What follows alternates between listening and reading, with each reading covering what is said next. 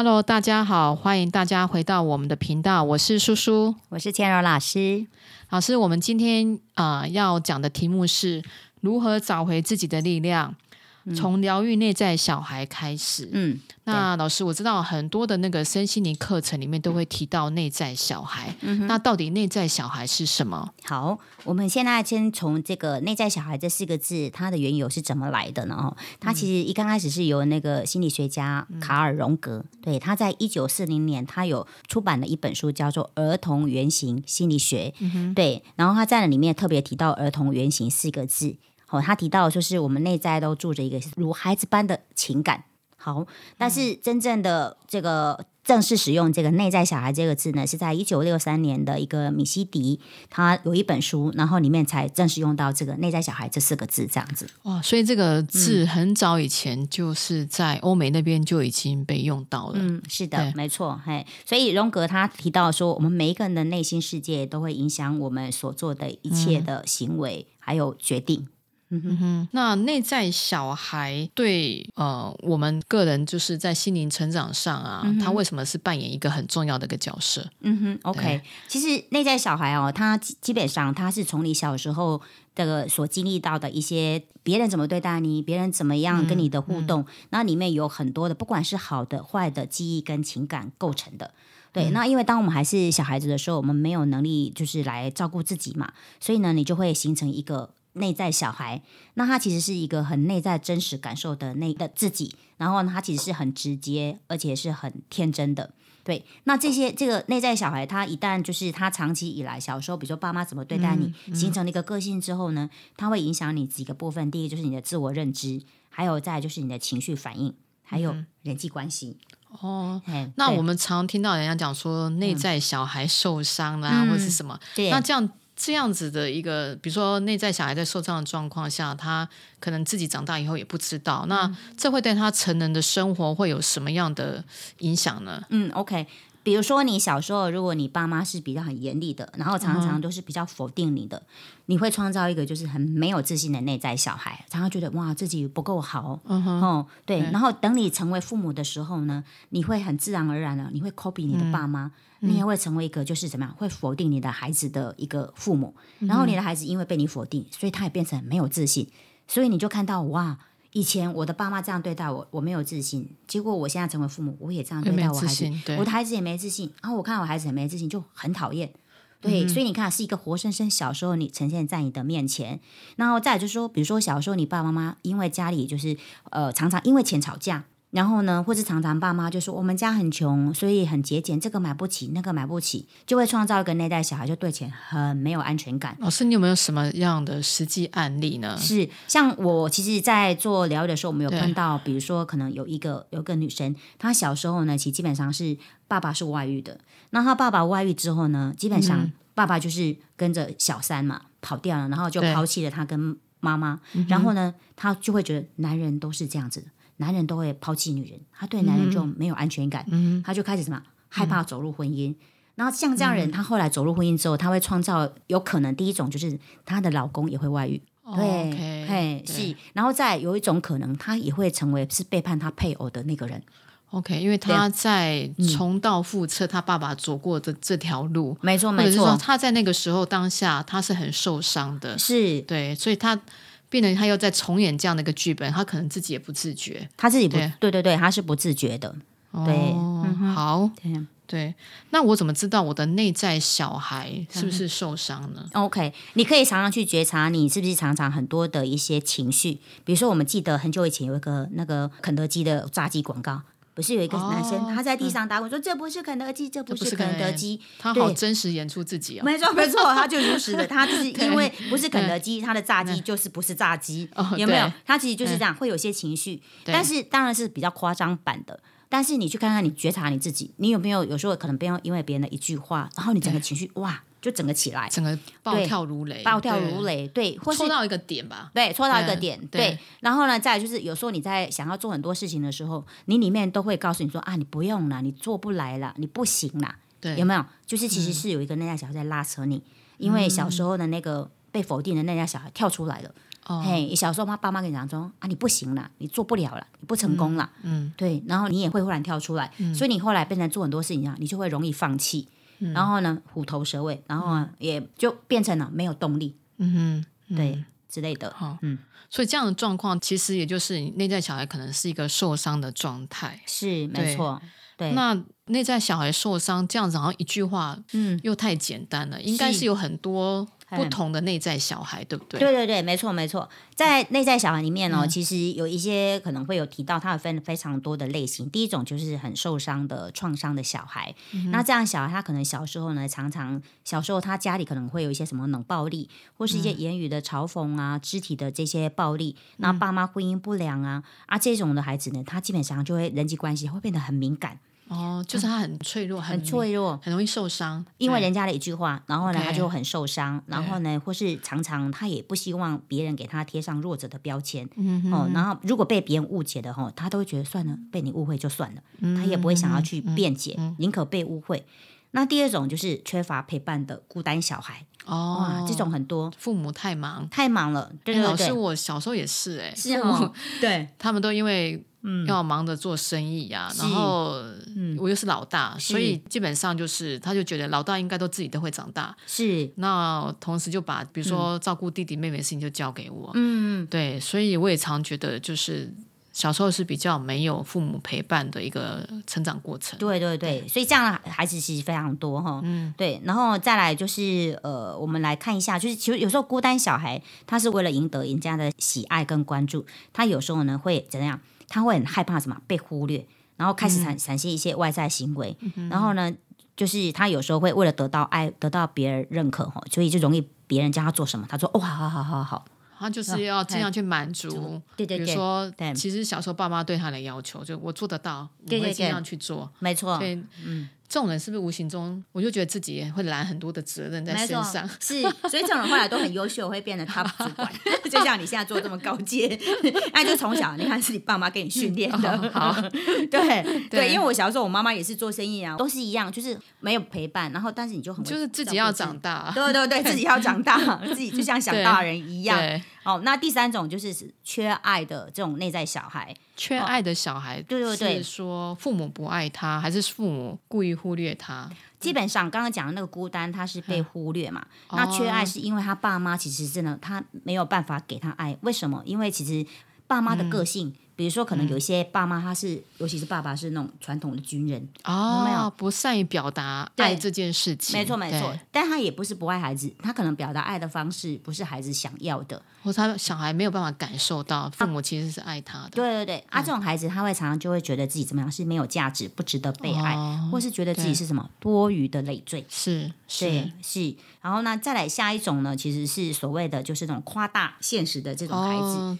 这种孩子呢，他基本上呢，他就怎么样？因为他小时候可能家里比较穷，然后因为他怕被别人看不起，所以他就会还会吹嘘哦，比如说哦，我们家怎样怎样怎样。然后他也看到爸爸妈妈也会常常会怎么样夸大，其实是吹嘘，不要让别人知道家里的真实状况，反正就去掩盖现实。的真实的他，没错，然后就装作自己很好，没事。对对对对对，没错。那像这样人，他长大会怎样呢？他常常跟别人在讲话的时候，他会讲的很浮夸，有没有？然后呢，会为了要展现他自己的特质呢，他就会开始呃，透过很多的头衔啊、经历、人脉啊，来告诉你，哎，我很厉害哦，我很厉害，我认识很多人，对对对对，是是是是是之类的。哈，那最后一种就是抗拒长大的内在小孩，抗拒长大的内在小孩，这是发生什么事啊？他其实基本上就是可能小时候呢，呃，父母他们小时候是比较贫困，可是后来等就是父母后来变得比较有钱了，他就可以觉得啊，我小时候很穷，我现在有钱了，我要给我孩子最好的，他就开始怎么样，很溺爱这个孩子，什么事都不要让孩子做，他就等于我们所谓的妈宝啊，啊，对，就是妈宝，是是是，对。呀，哎呀，他就变，所以这种妈宝的孩子，他碰到问题，他都一定要一定会找爸爸妈妈来处理，对，然后会为他自己的生命负责任，然后他也拒绝长大。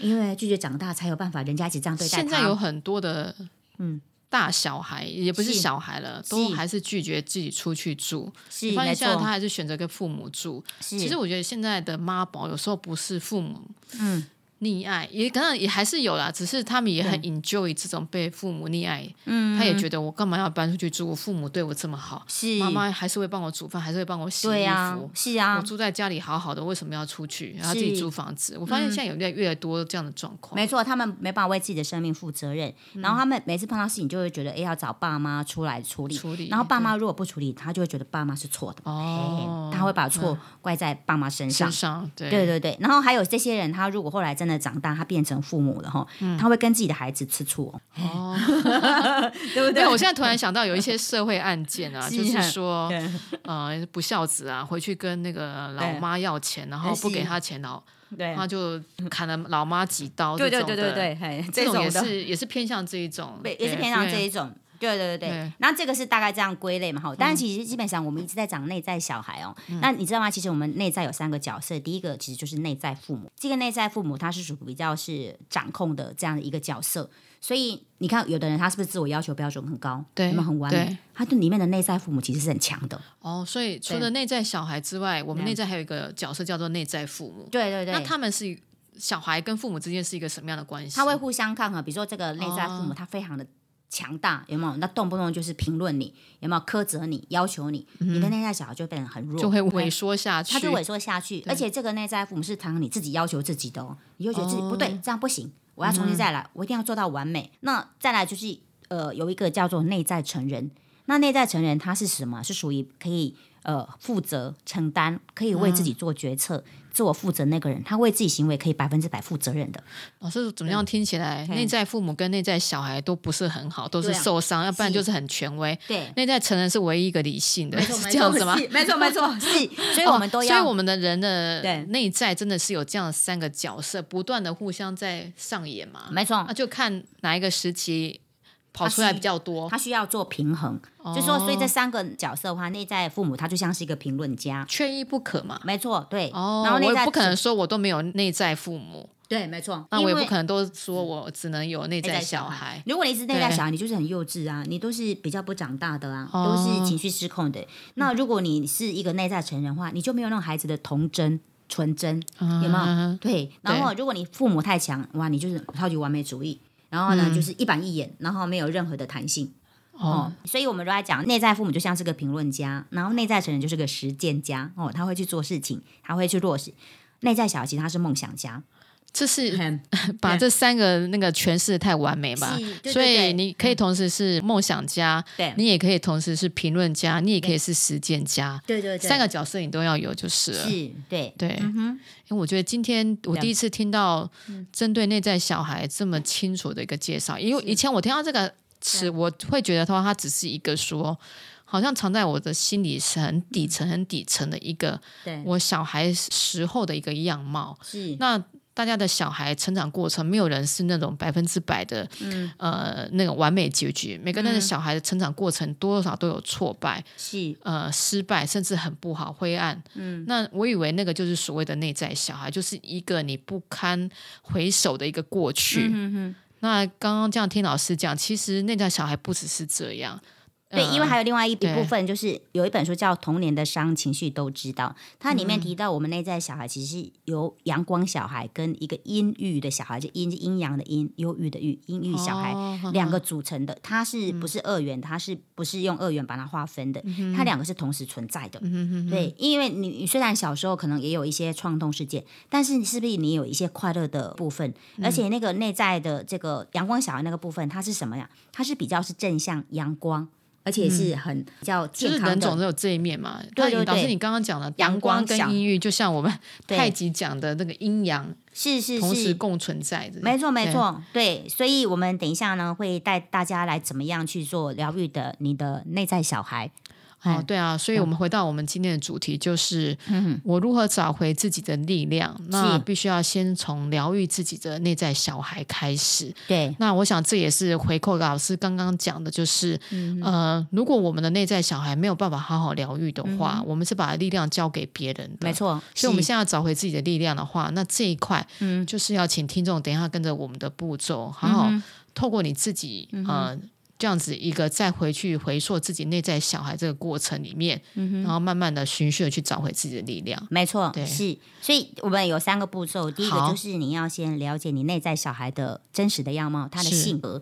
所以我们等一下呢，你可以拿出纸笔，然后你写一下你小时候爸爸妈妈或是你的老师曾经对你做过什么事，说过什么话，然后以至于你后来变成什么样的个是性。那个嗯。画面，就是你你现在在回想，你一辈子都忘不了那个曾经伤害过你的画面。是，对，没错。那第一个呢，就是我们要去做的，就是把它写下来之后，第一个呢，我们要去连接你内在的成人，去理解同理当时的那个情境。哦，所以嗯刚刚老师讲的三个角色里面，我其实可以从内在小孩跳到内在成人成人这一块。是那内在成人老师，你刚刚用到一个同理，就是同理心那个同理嘛？对对对，那就是说我回到那个情境，我那个受伤的情境去同理那个事件发生的状况。是。比如说像我以前，嗯我我妈妈其实她一直都在做生意，然后呢，她没有没有办法照顾我嘛。那当然哥哥姐姐比较大了，然后我就会以前就会觉得啊自己很孤单，有没有？对，但是后来我我可以去同理啊，原来因为妈妈真的要赚钱养这六个孩子真的不容易，是对，然后呢，爸爸那时候也因为赌博，所以基本上他自己基本上是完全不负责任的。所以你看，我们就去给同理，妈妈不是不爱你，妈妈不是妈妈为了生存下去，对，对。你后你后来可以想想，哇，她一个女人可以养到我们六个孩子，真的很不容易。所以对。千老师的妈妈真的很伟大、哎是啊，对。对啊，她一个人养我们六个，嗯。对，所以我们就可以去同理那个部分，哈，同理当时的那个情境。然后第三个就是我要去发现我自己的阳光小孩，哦，对就是刚刚讲说你有阳光跟阴郁的部分，是就是我们把阳光小孩叫回来，对找回来，对对，没错，对嗯那个阳光小孩，他就是比较是很坚强、快乐、和健康的人格特质。然后我们试着去感受那个正面能量的小孩。哦，嗯比如说，可能呃，我小时候我们那个年代，我们住在乡下，我们没有上幼稚园，然后呢，我就会带着邻居的小孩，我们就开始拿去玩，有没有？我们去抓泥鳅，我们去爬树。有没有？然后我就看到自己是非常开朗的，而且像个大姐姐，可以带着一群小孩子，然后像孩像子王就对，是孩子王啊，是大姐头，对对对，那你就看到自己，哎，其实还蛮有领导能力的嘞。所以这个东西它给我很棒的一个特质，是我从小一开始我就开始当班长，因为进到学校的时候，我就可马上可以当那个头，那是来自于那个小时候的那部分的那种很开朗、很外向，然后很有行动力，有没有？然后很会设计这种游戏之类的，然后这是很棒的，而且是很健康的一个特质，这样子。对啊，所以整个我们自己的成长过程一定有好的，也有不好的。那所以阳光小孩就是把过去小孩成长过程里面你觉得很开心的那个画面，或者很开心那个情境，再去想一次。是，对没错，没错。老师，你说到这个，我叔叔也有一个自己的一个经验，就是我刚刚不提到说，因为我爸妈比较忙，没有时间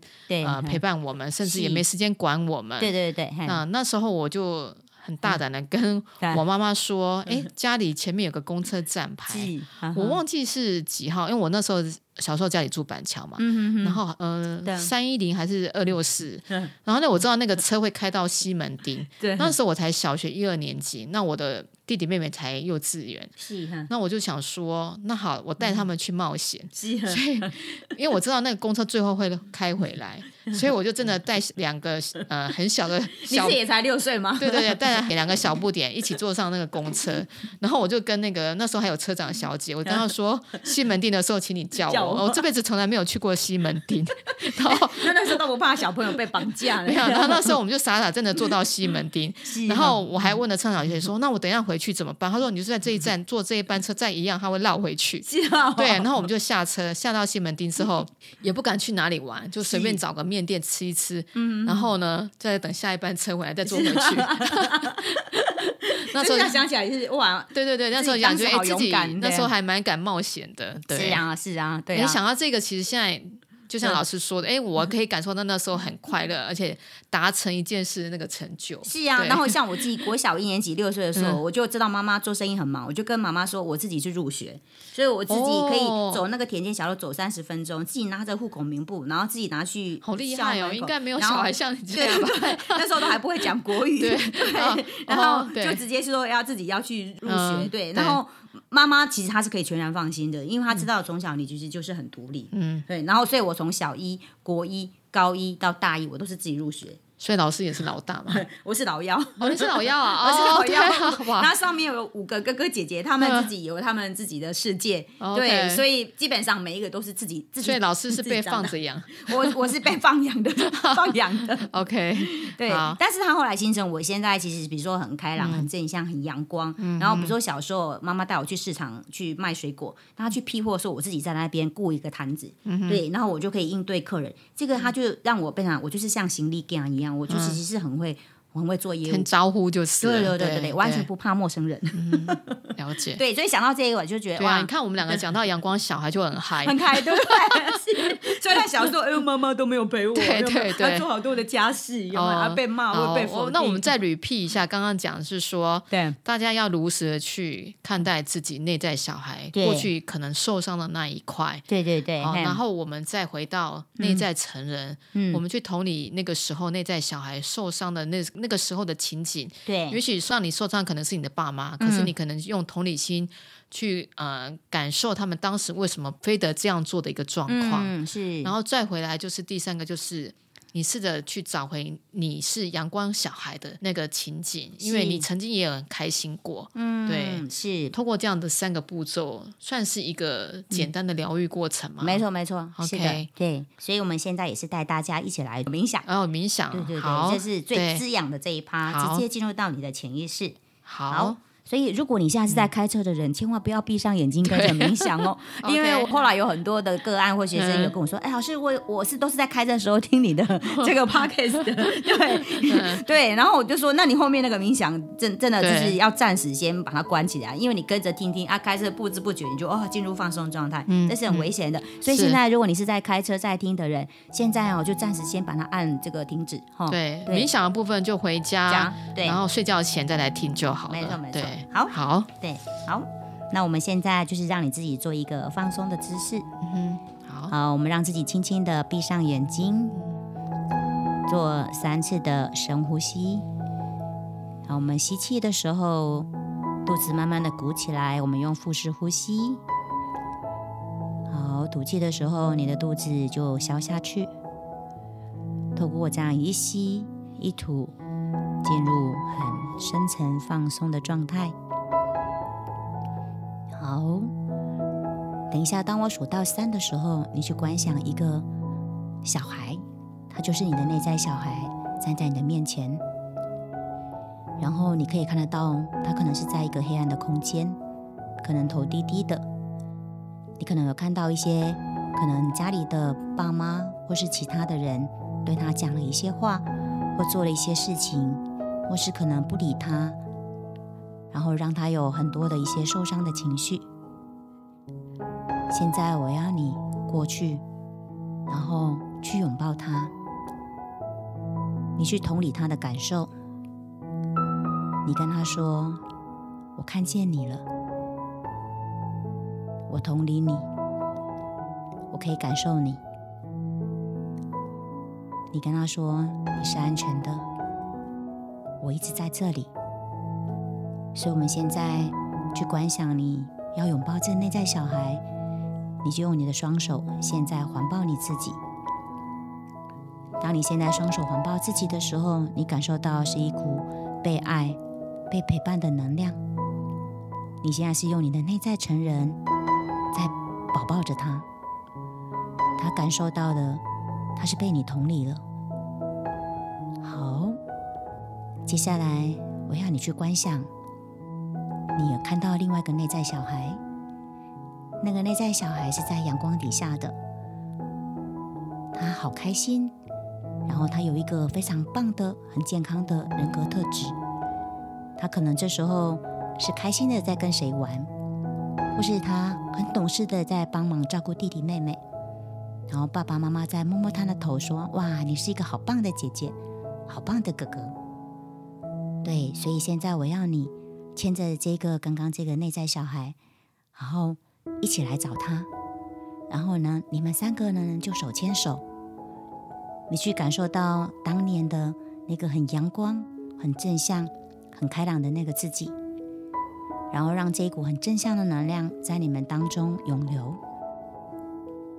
然后三个人透过手牵手的时候，去感受到了另外那两个孩子，他们也开始慢慢、慢、慢慢的长大，跟你一样，都变成了内在成人了。他们决定要让自己长大，他们决定让过去的这件事情去把它放下。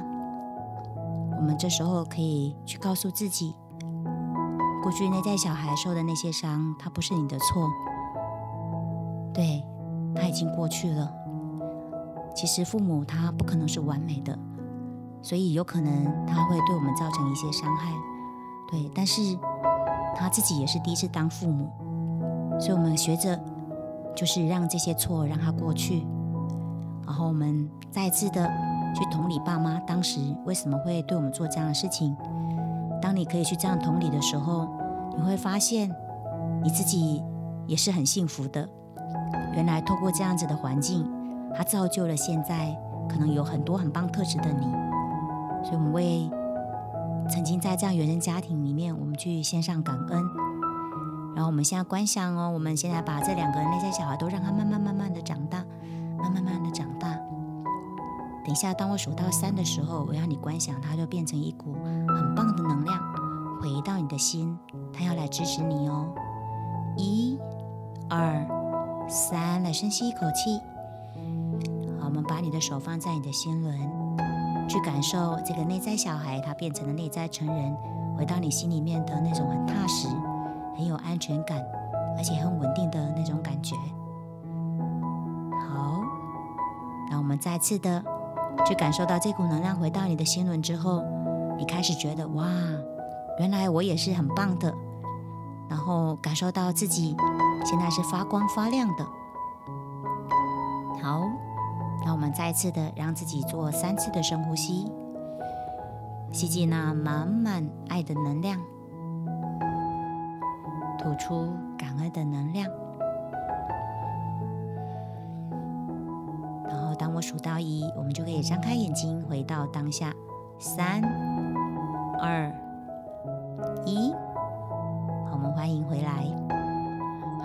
好，再次谢谢千老师非常棒的冥想。是，每次做一次冥想，就好像洗一个那个那个淋浴的感觉，是，就刷掉很多的负能量。嗯嗯嗯。好，是那不知道各位呃听众或者是观众，你们呃听完这一集有什么样的感想呢？也欢迎有任何问题可以到粉丝团来这边来提问。那呃觉得我们节目的不错的话，也欢迎给我们一个五星级的一个评价。好，那我们希望这一集真的能让大家找回自己的力量。嗯哼，那我们这集的节目就录到这边了。OK，祝福大家，祝福大家。OK，拜拜，拜拜。